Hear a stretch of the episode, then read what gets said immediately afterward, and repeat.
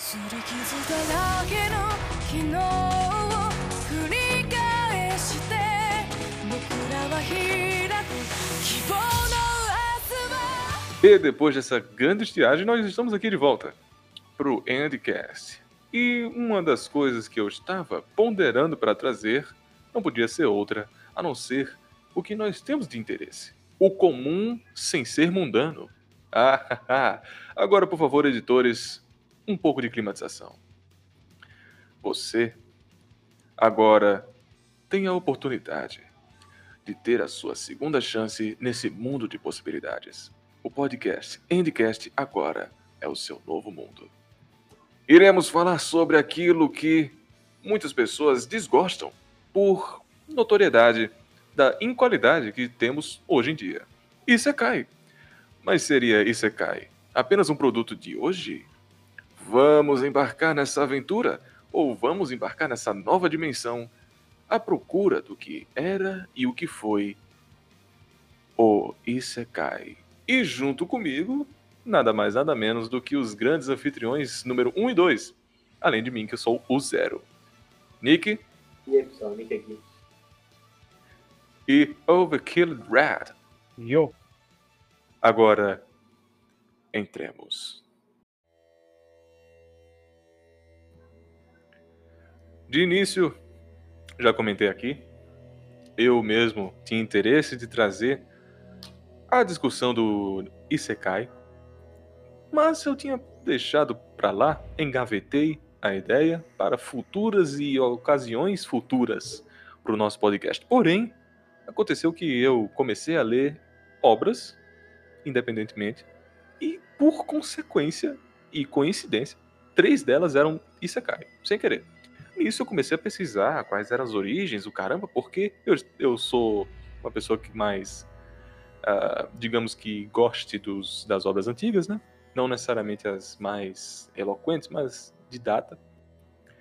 E nisso caiu o meu interesse de trazermos aqui o Isekai. E antes de começar a destrinchar como foi, como fui, como lel, eu estava procurando como seria a origem de Isekai. E eu cometi uma gafe. Cometi uma gafe porque depois de muito procurar, eu achei que eu estava certo. Que iria colocar uma mistura, uma simbiose, uma polimerização entre travel, time travel e amnésia. Para quem não lembra, nosso podcast sobre fantasia, eu comentei junto ao Overkilled a facilidade que os japoneses, principalmente, tinham de trazermos obras, principalmente no videogame, sobre a amnésia de um lendário, a amnésia de um grande herói. E eu pensei que seria a mistura entre né, viagem no tempo, porque várias das obras que têm viagem no tempo, eles viajam para outras culturas, e a amnésia de que você involuntariamente está viajando para esse outro projeto. Queria aqui falar a vocês qual, falar não, né? Queria aqui postular a vocês para vocês o que origina o despertar de um interesse a um criador para escrever um isekai. Bem, basicamente é a ideia do power fantasy, do empoderamento de um personagem, né? De você colocar ele no mundo em que de alguma forma ele tem uma vantagem sobre aquele, aquele mundo fantástico, né? Então você tem a, a questão do personagem que às vezes ele tem um conhecimento moderno que é levado para um mundo que é, é, medieval, ou às vezes tem uma construção, algum gimmick, né, que faz com que ele tenha alguma habilidade especial. Então você tem esse apelo que, né, é, é muito vasto porque ele pega você, ele pega uma pessoa normal que consegue se inserir no personagem e dá essa fantasia de poder. Eu acho que tem todos esses pensamentos simultâneos do gênero e como é realmente fácil você criar basicamente dentro dele. Porque você já tem essas ideias, são fáceis para um autor iniciante.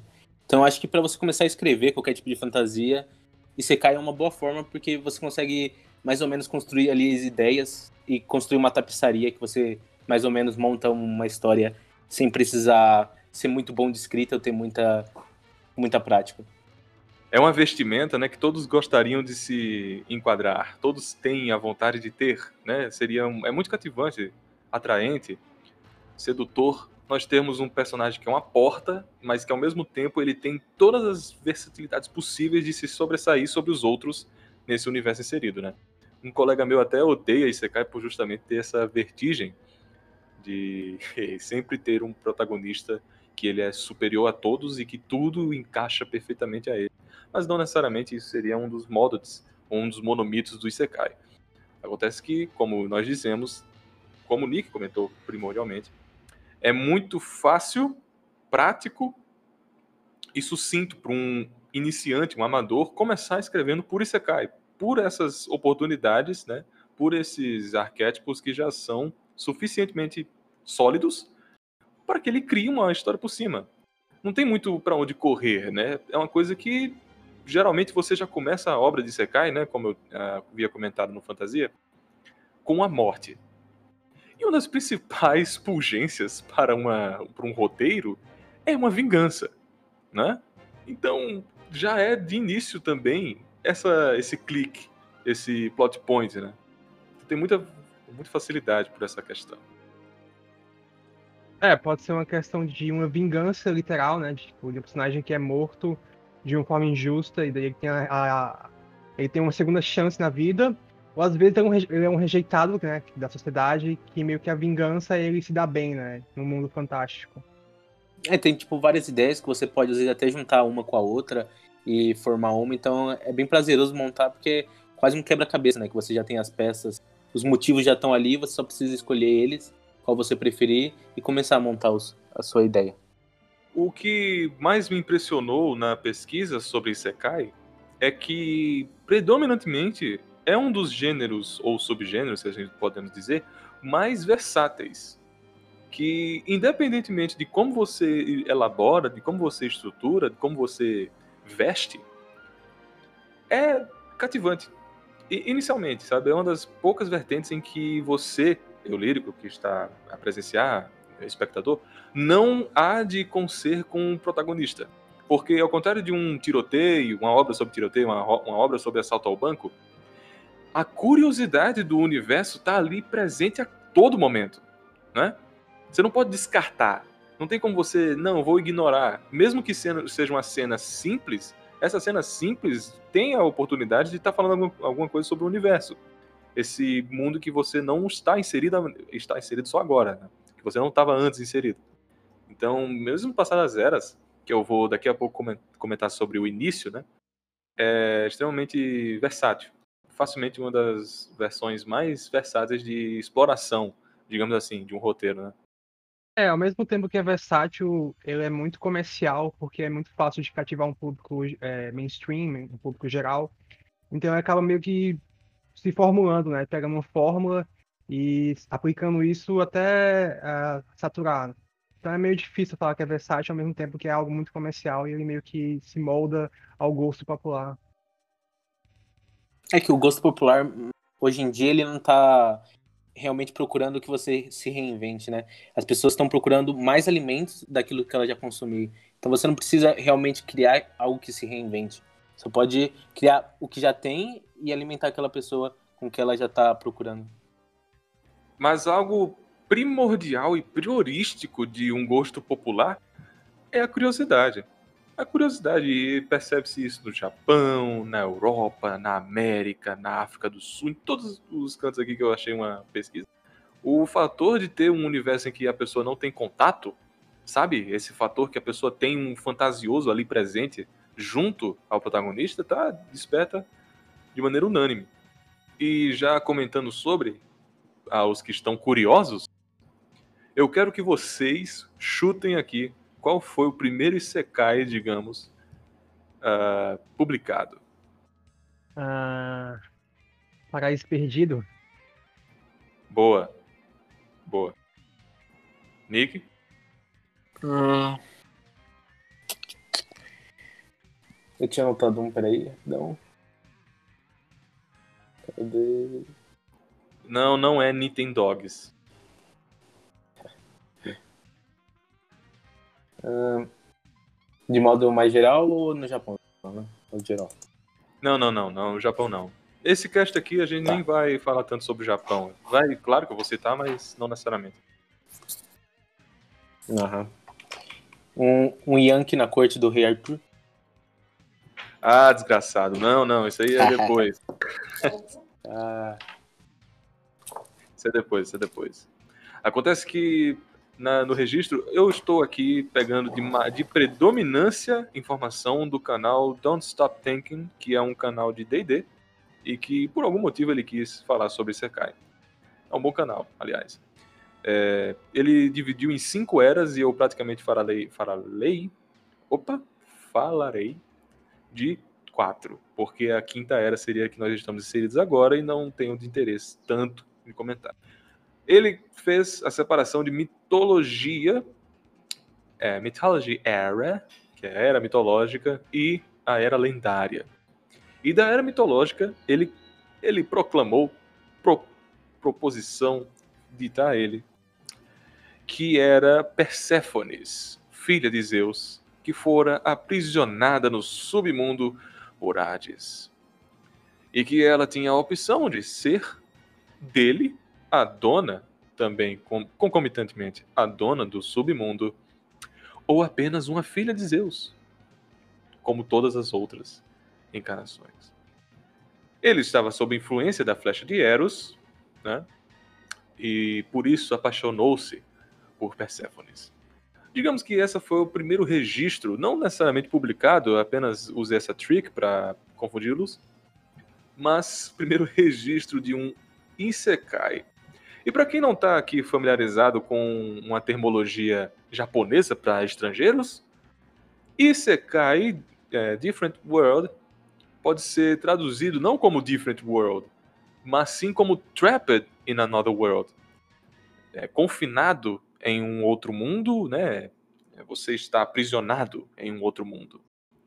E seria Perséfones, a grande e iniciante, pioneira nessa categoria. E depois ele comenta sobre alguns outros mitológicos e que eu posso aqui adicionar também, como Sunjan, que seria o Haitava Kadmud, Kadmi, desculpa, que é da mitologia Brahma, em que ele estava num mundo em que as pessoas mentiam e ele gostava. É um pouco de Matrix aí. Ele gostava que, a, que o mundo em que ele vivia, que ele era inserido, as mentiras eram predominantes. Outro é o Izanami, ah, aquela história do Izanami e Izanagi, cuidado para não confundir com Naruto. Mas Izanami Izanagi, a questão de que ele foi para o mundo dos mortais, para que a, a moça dele, o caramba, blá blá blá. Toda aquela questão. E ainda assim, no mitológico, eu tenho um exemplo que poucos dirão, hein? Informação Endcast. Porque é da cultura, digamos assim, né? do folclore dos caipós, que é uma. Eu ia, dizer, eu ia dizer cultura de novo, mas eu acredito que indígenas, posso dizer uma sociedade, né? Uma sociedade indígena, e que lá existiu um ser interdimensional que veio de uma canoa, já que para os índios qualquer veículo de transporte era uma canoa, e que ele era um absurdo, ele era gigante, ele tinha apenas um olho, se assemelhando a um visor, e um bastão, um cajado que imobilizava a quem ele tinha desejo. É toda uma questão de uma, uma história muito parecida com uma colonização. Um Villain Saga da vida, um New World do, do Malik, qualquer coisa do tipo, mas que ainda assim, por dito por eles como uma viagem interdimensional, que eu classifico como Isekai. E para quem tiver mais interesse sobre o Bep Kororod, tem o vídeo do Freak TV falando sobre, sobre isso, e é um vídeo muito bem informativo. Mas enfim, algo que dá para se comentar da distinção de, da era lendária com a era mitológica é que na era, na era mitológica, os seres que estavam sendo afetados, protagonizados, eles estavam perdendo o poder. Eles estavam sendo subjugados. Izanami teve que descer para essa região. Perséfones, Underworld, né? Ela foi para o Underworld, foi para o submundo, obviamente também teve que descer. O Kad, Kad, Kakudmi, desculpa, aqui eu não tenho nenhuma familiaridade, não é xenofobia, tá, gente? Desculpa, que eu não tenho familiaridade mesmo. teve também que se redimir as mentiras. Beb Kororot, ele também teve que sair dessa questão para uma região muito mais arcaica, muito mais é, primal. Então isso é uma característica bem, bem, bem embasada. Vocês conhecem alguma obra hoje que usam desses moldes? Que seriam do powerless, você retira o poder para que essa pessoa ainda se insira nesse novo mundo. Quero ver se vocês estão afiados aí. Eu não sei não. Aceitarão a derrota? Assim, a ideia de você ter um personagem que é um deus e que vai num mundo em que ele não é um deus mais, eu acho que é meio comum até. Quando teve aquela, aquela febre do Mao, tá ligado? Tipo, Mao, que é meio que o arquétipo do, do, do vilão, né? Do, do Sim. deus. Então você tinha, tipo, Hataraku Mao-sama, que era sobre um Mao que vinha pro nosso mundo e ficava sem poder, mas, tipo, ele meio que não ficava, né, realmente. Ainda tinha um pouco. Mas eu não sei. Acho Aham. que é difícil ter essa ideia de alguém que é, de, de, é déspota de poder, né? Tipo, que perde poder e tal. Ó, Isso é um conceito bem comum em jogos, né? Mas é uma questão de mecânica. sim, sim. Nick, algum chute? Não, tô tentando pensar aqui. Nada. Mas o que eu ia comentar, o que eu ia comentar, o over, o over quase acertou. Acontece que no hoje nós identificamos essas, identificamos essas questões muito por fator jocoso, de sátira, que faz uma, uma jogada ali para que subverta o que nós acreditamos que sejam seres incríveis e que agora são despotas. Acontece que ele falou de videogame também, né? Nós temos o exemplo de Asher's Wrath ou algo do tipo. Mas o que eu ia comentar mesmo é que agora nós vemos isso como algo ridículo no fator jocoso, né? Uma chacota, literalmente. Nós temos obras como o Deus Demônio que reencarnou como fazendeiro, ou o próprio é, Hataraku Mao-sama, que ele vai pro McDonald's, isso? Ou algo parecido, né? Ele vai trabalhar num, na obra Donaldo. alguma coisa desse tipo. E que antes não eram nem um pouco sátira, na verdade, essas questões pré-socráticas eram vistas como a real razão do ser vivo, os deuses que semearam a nossa existência e que agora são motivo de chacota. Olha só, que interessante.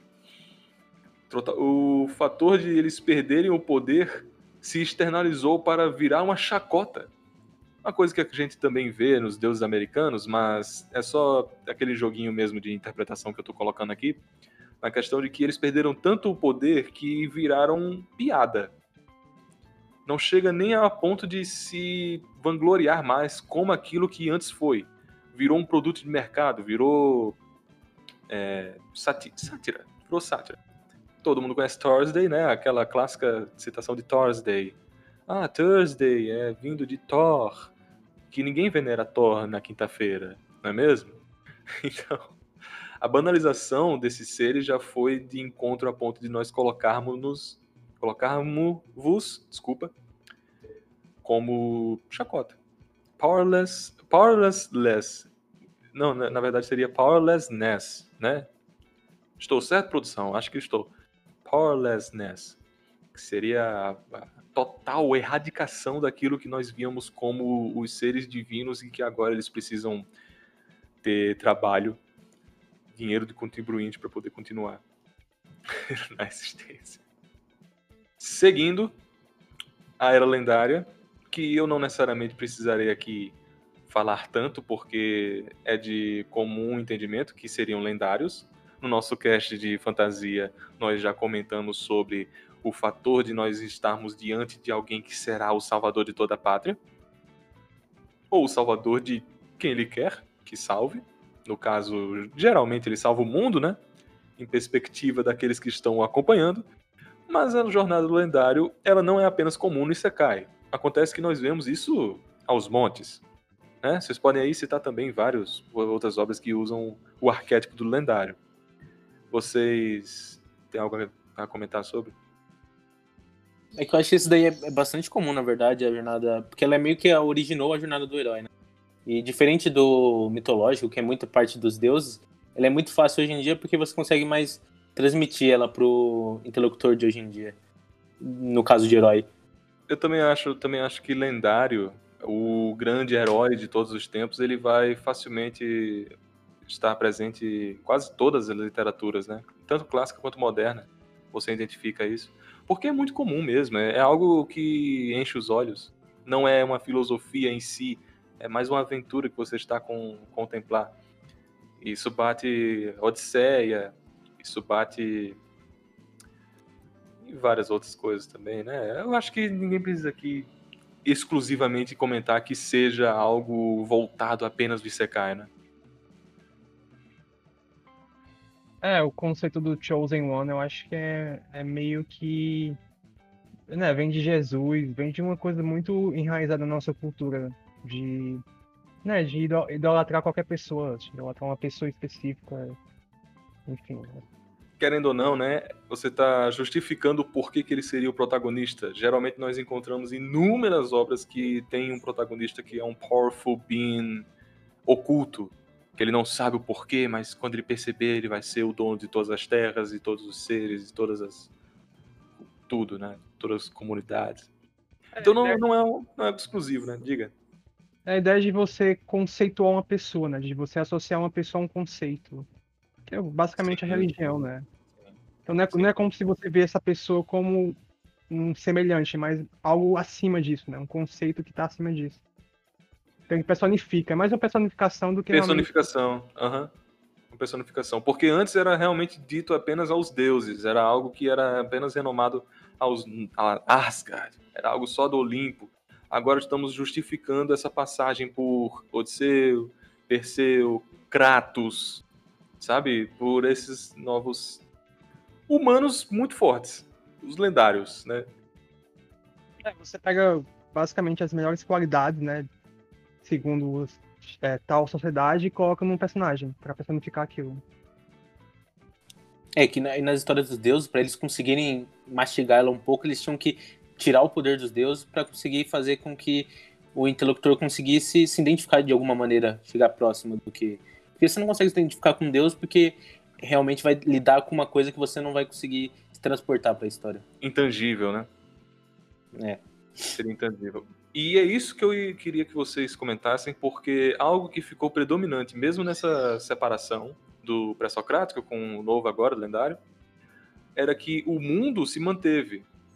Porque quando nós colocávamos essas personagens, ainda não tinha como nós nos identificarmos com esses seres, né? Então, geralmente, nós tínhamos um mundo temeroso, um mundo dificultoso, fedoguento, que era de dificuldade de nós nos estarmos ali, você vê que ele está batalhando para poder sobreviver.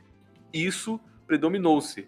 Isso é extremamente predominante. Nós vemos um lendário sofrendo para conquistar, o seu objetivo, e quando era nos deuses, nós vemos ele sofrendo para voltar à estaca que ele antes era extremamente poderoso, né?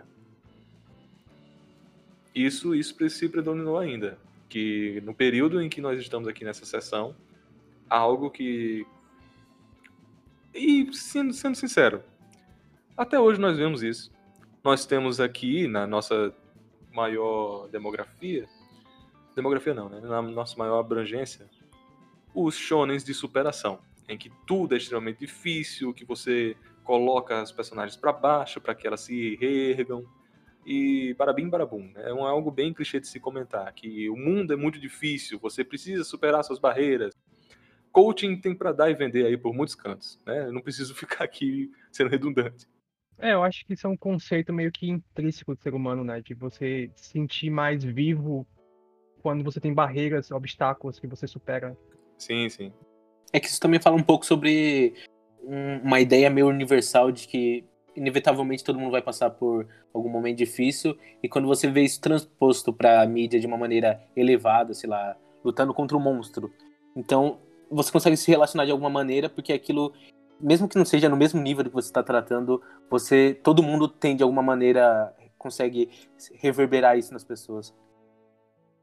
É, meio que se traduz, né, pelo, que a pessoa está passando e tal. Ela consegue encaixar aquele conceito com algo mais real, né, mais palpável. É, e às vezes até mais do que se fosse, sei lá, um drama igual ela tá passando. Porque, mesmo que seja igual, não tem a mesmo, o mesmo efeito na pessoa. Quando ela vê é, algum herói sofrendo algo acima, isso consegue um efeito mais parecido com o que ela tá sentindo. O fato da personificação, né? Que o Over tinha comentado. E aquilo que até mesmo Álvaro Campos comenta que o melhor prazer de todos é quando você tira o sapato apertado ao chegar do trabalho. A dificuldade de você estar ali sofrendo para ter o alívio posterior faz de você ter esse belo prazer que seria viver. Então, o viver só se prova vivo quando está em batalha, quando está em confronto digamos assim, né? E um confronto que abrange até os deuses seria um mundo tenebroso. Mas há um confronto também. Como eu comentei aqui das barreiras, a nossa terceira era, digamos assim, seria o confronto dos mares, pois dessa era agora seria a desbravajar, o travegante, aquele que vai por outras e outras regiões à procura de um novo país, terreno, o que seja, hectares, afins. E nisso, nós temos o exemplo, pelo menos do nosso querido amigo ali, foi Gulliver, que seria a, a faceta de nós estarmos inseridos em uma real aventura. Porque essa era seria o rompimento do tenebroso em si, como primeira camada, digamos assim. Tenebroso ainda existe, não à toa que Hunter x Hunter por exemplo, está usando essa história do continente negro como algo de desbravamento, né? Estão todos querendo desbrava, desbravar, mas na verdade ele é extremamente nocivo. Ele vai fazer com que todos morram a partir do momento que eles toquem no chão. Não quer dizer que não deixou de ser tenebroso, tá, gente? Mas acontece que a primeira camada agora seria mais essa aventura, dessa procura de novas regiões para, assim sim, ter as dificuldades que estão inseridas nela. Que ficou predominante, né?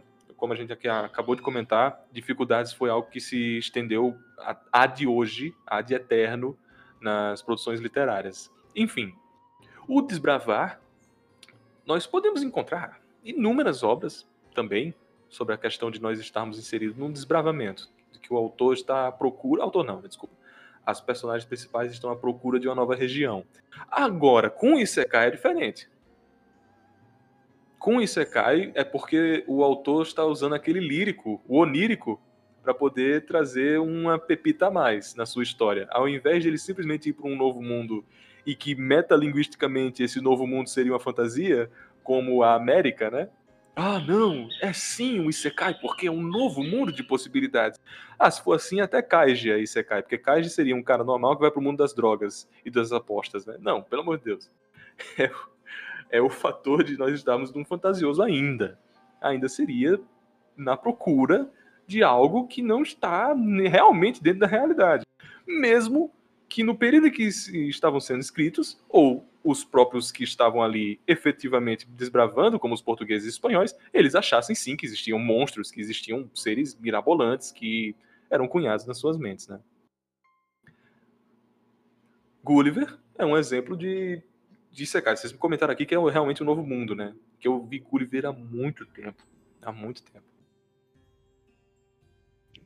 É, então, ele, ele nasceu como uma sátira a esses romances de exploração, de, de aventura tipo Roberto Crusoe.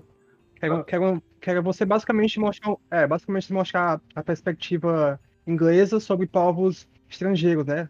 Daí que nasceu o orientalismo, né? Que é a ideia de você estereotipar o, o estrangeiro, a Ásia, né? Então, o que o Jonathan Swift fez com, com Gulliver é fazer uma crítica, uma, através de uma paródia desses romances, fazer uma crítica da sociedade inglesa.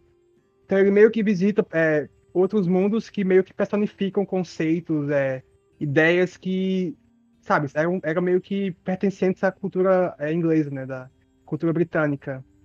E é interessante porque ele faz isso não como, tipo, uma ilha que ele vai que tem esse povo exótico, né? Mas é meio que como se o mundo fosse moldado àquele povo. Então, vai para um mundo que tem gigantes, então o mundo é gigante. Ele vai para um mundo que as pessoas são pequenas, então você tem um mundo que é pequeno. Então é meio que é difícil você falar que, que é, não é outro mundo, porque, sabe, você tem essa, essa transformação que vai além do que o, do povo em si, né? Você tem toda, toda a ideia do mundo se moldar àquele povo. É, tem uma coisa muito forte de, de identificação, uhum. porque, uhum. porque meio que ele termina Diga, numa diga. ilha nas últimas, né, nas últimas histórias, onde ele encontra um povo cavalo e tem os humanos que são um pouco diferentes dos, dos humanos, meio deformados. Ele acaba se identificando mais com o povo cavalo do que com os humanos. Então, quando ele é expulso para Inglaterra, no final ele fica recluso, porque ele não identifica mais humanos como sendo ele. Então, meio que tem uma coisa dessa identificação de como o meio te forma, esse tipo de coisa. Como se ele estivesse realmente em outro mundo e quando ele voltou pro mundo dele, ele não identificava mais nada daquilo. Ele não se via mais parte de nada daquilo. Eu ia comentar aqui e possivelmente também ah, pode ser inserido Peter Pan nesse caso. Sim, sim, sim, com certeza. Ah, com certeza. Peter Pan, né? Também seria esse desbravamento que as próprias crianças elas têm interesse de um novo mundo de possibilidades. Um que eu acredito que realmente, ó, se vocês quiserem falar um mais novo de hit, pelo menos comentem aí nos comentários. Lost. Realmente Lost seria sim oriundo dessa era moderna de moderna não, desculpa, dessa era desbravante. Essa era de desbravações mesmo ainda tendo o terror da ilha como um dos principais motivos né, da pungência narrativa. Sendo que a ilha, sendo um personagem também, efetua que o desbravamento dela também seja tão importante quanto, né? Não sei se vocês concordam comigo. É, porque eu acho que Lost, é, metaforicamente, ele é um isekai no sentido de você ter personagens que estão num- numa ilha, que na verdade é um mundo à parte, e eles têm que meio que estabelecer uma nova sociedade. Então você lá tem a ideia de você mudar, né? De você se reformular, de você se reconstruir como uma pessoa nova, porque a sociedade que está vivendo é uma nova sociedade. É uma nova sociedade, sim, Não. sim. Então, justamente, justamente o Era Desbravante, que literalmente eles estavam para cunhar uma nova sociedade. Principalmente os ingleses, né? Era uma semi-exploração ali, não vou entrar em detalhes sobre isso, tá bem? Porque não é um cast de história aqui, mas mais essa questão da análise do Isekai. Trapped in Another World. Eles literalmente estão traps, né? trapados em Lost.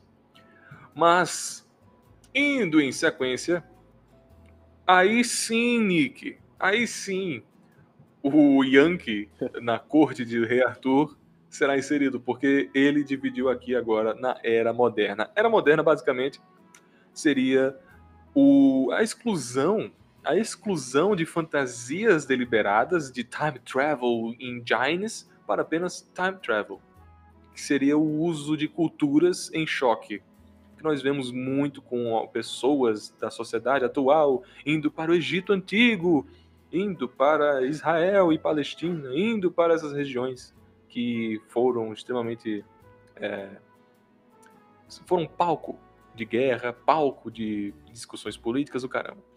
E o grande Yankee, na corte do rei Arthur, é dito como um dos prepulsores, né? um dos mais principais. Você gostaria de falar sobre, Nick?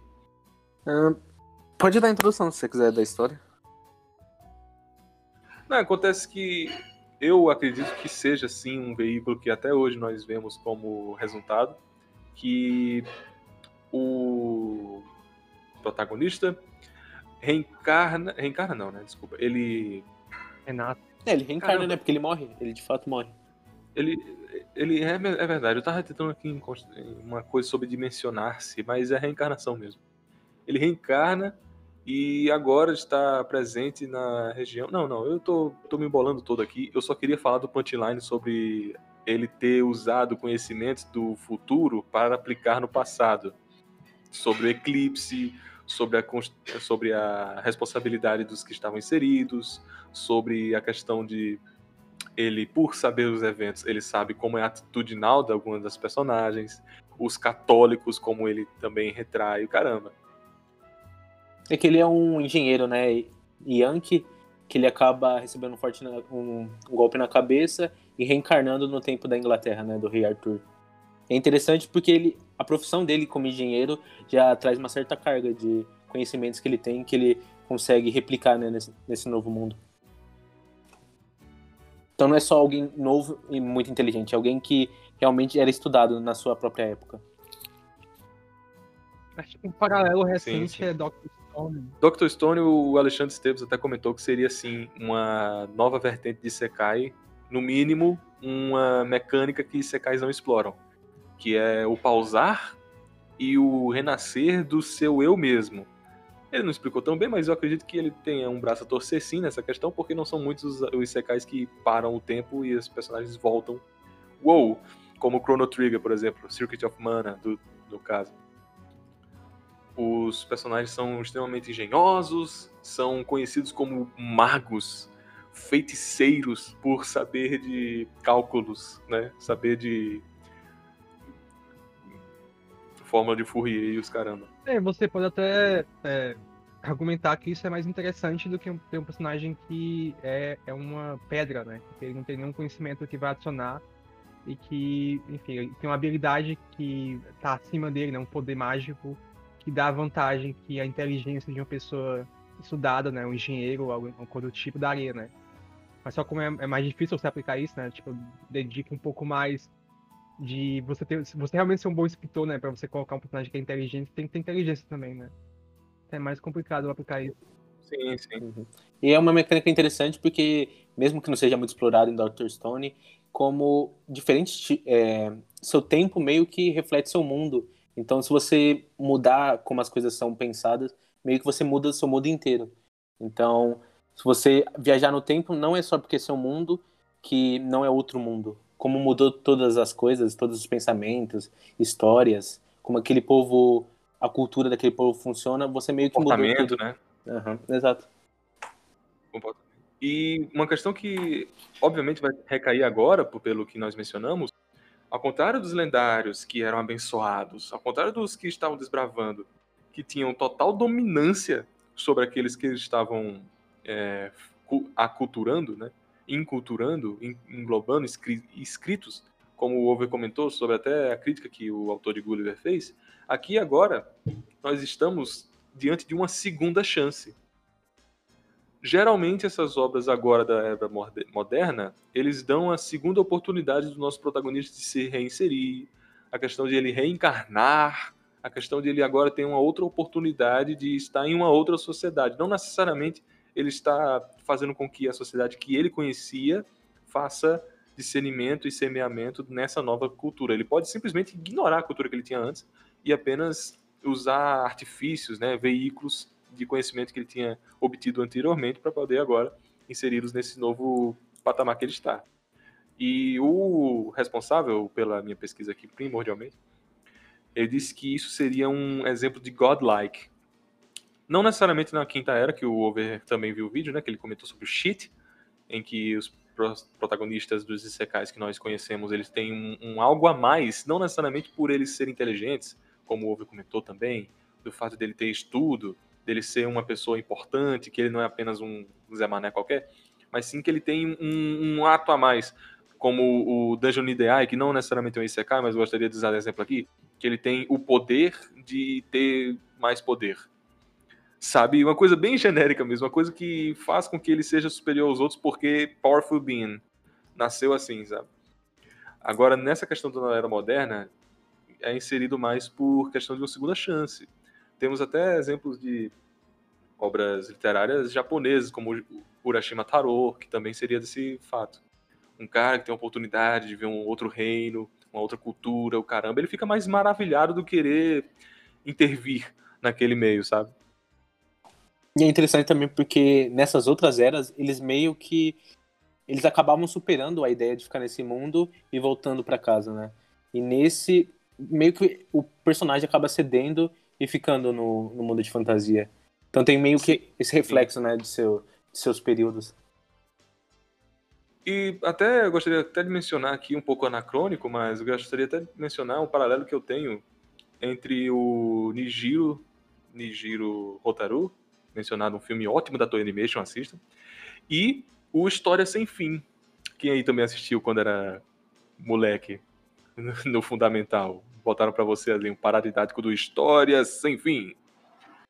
Acontece que em um dos filmes nós temos o menino, os dois protagonistas são infantis ainda, né? Em que um deles está à procura de voltar para sua terra natal, mesmo que a atividade que o fez ter esse subterfúgio que procurar uma nova realidade seja chata, que era uma aula de química, enquanto o outro meio que aceita que ele está na nova sociedade. ele conhece outras pessoas, ele finalmente, na verdade, conhece pessoas, ele finalmente tem o contato familiar, contato ambien ambiente, ambiental sou um pouco estranho, né? Contato de ambiente, tem conciliação com conterrâneos. Já o História Sem Fim, a aventura deixa ele com escassez. Ele acha que a catarse foi o suficiente para que ele não fique mais por lá, sabe?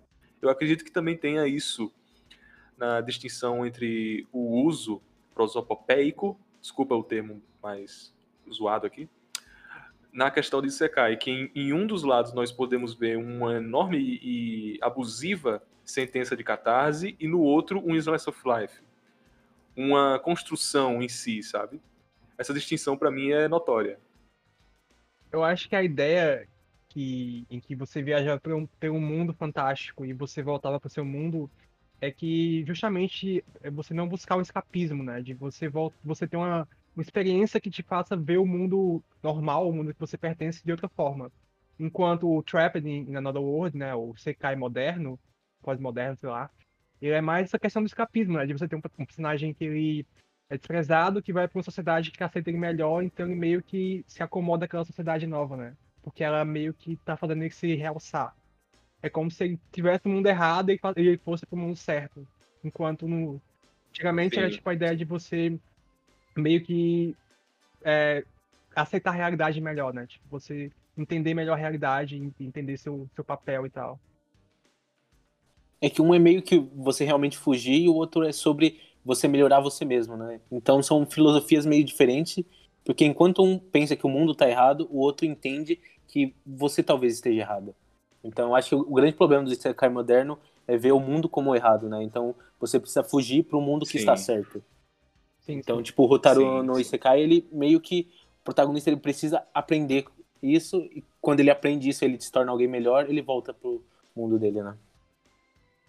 Para alguém que não está familiarizado com o Rotaru, eu vou dar um exemplo também que cabe aqui. Nós estamos comentando sobre o protagonista, a procura de um subterfúgio, ou o protagonista agora inserido num, subterfúgio, em que teve essa, esse choque dele ter uma segunda chance, reaprender, o caramba. Space Jam. Com certeza. Com certeza. Então, pode ser hilário o que for, mas Space Jam é um exemplo icônico de Isekai. I Wanna Fly Like an Eagle, amigos. Esse filme é fantástico. Ele trabalha exatamente o que nós estamos comentando aqui. O crescer de um personagem que já tinha tudo Michael Jordan já tinha tudo, ele já teve tudo e agora ele está querendo se reinventar. Mas o que é se reinventar, não é, amigo? Gente, reveja esse filme com esses olhos. Reveja esse filme. Space Jam é incrível. Não posso dizer o mesmo de Shark Boy e Lava Girl, que seria também inserido aqui. Em que o menino aprende que a realidade, o seu pai, sua mãe, e que ele tem que encontrar com Jacob versão tubarão. Não, é, não necessariamente. É correto. Esse filme é muito ruim, mano. Boy Lava Girl, amigo? Sim. Vai, ter, vai ter continuação, não vai?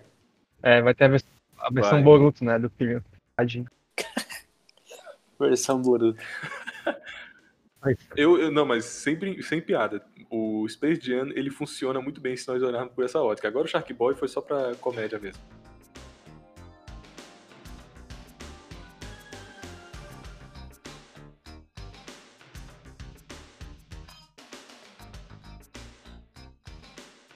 E aqui chegamos ao fim da nossa discussão.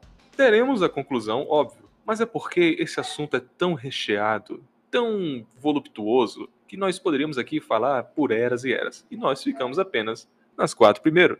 Temos a quinta depois para discorrer, mas ela é especial, digamos assim.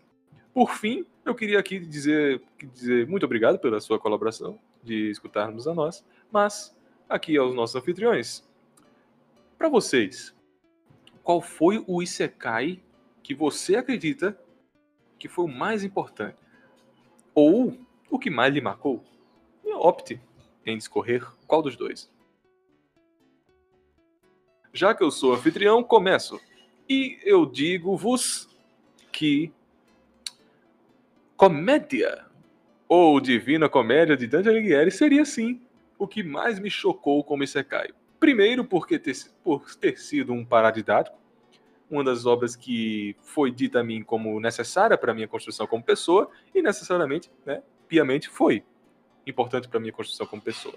Não que eu acredite piamente, como acabei de mencionar, o que foi escrito ali, mas todos nós conhecemos que Divina Comédia é literalmente um clássico, quase canonizado, quiçá canonizado mesmo por inúmeras vertentes protestantes e católicas, como uma passagem bíblica.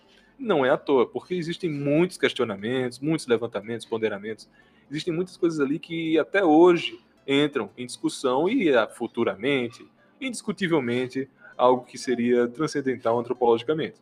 E eu acredito que Divina Comédia deveria ter sim um espaço que merece. Merece e tem espaço. Vocês? Eu, eu diria que meu primeiro contato com Isekai foi com o Mágico de Oz, o livro, no caso, que eu ia Ó, bastante na minha olha aí. infância e me marcou bastante a, é, a ideia de você viajar para um outro mundo e que você tem uma jornada, é, sabe, essa jornada que você tem que voltar para o seu mundo, então me marcou bastante. Você, Nick. Acho que o meu, o meu, uma das primeiras coisas que eu acho que eu consumi foi o, o Ursinho Pooh, o livro, eu acho. Ah, ah. Mas se for assim, por, por consumir, o meu primeiro, assim, eu. Superman 64. Foi um dos primeiros secais. É verdade, cai, nossa. É, Nunca tinha relacionado. Isekai Game ainda por cima. Mas diga, diga, assim, o Aham. Porque eu, eu acho que ele formou muito do meu pensamento sobre Slice of Life e meio que ele mescla meio essas coisas que acabam chegando pro, pro Isekai moderno de uma maneira que eu acabei gostando um pouco. Então ele meio que formou meio esse meu gosto pelo Slice of Life. Interessante, interessante. Por Slice of Life, eu acho que. Eu acho. Na verdade, se eu for dizer um, eu diria que Futurama. Querendo ou não, não é em vida pacata arcadiana, né? Mas é um Slice of Life, certo? O... Sim, porque ele meio que mescla, né? Ele é um Slice of Life num ambiente onde você tem é, sci-fi. Então, acho que meio que funciona assim, né?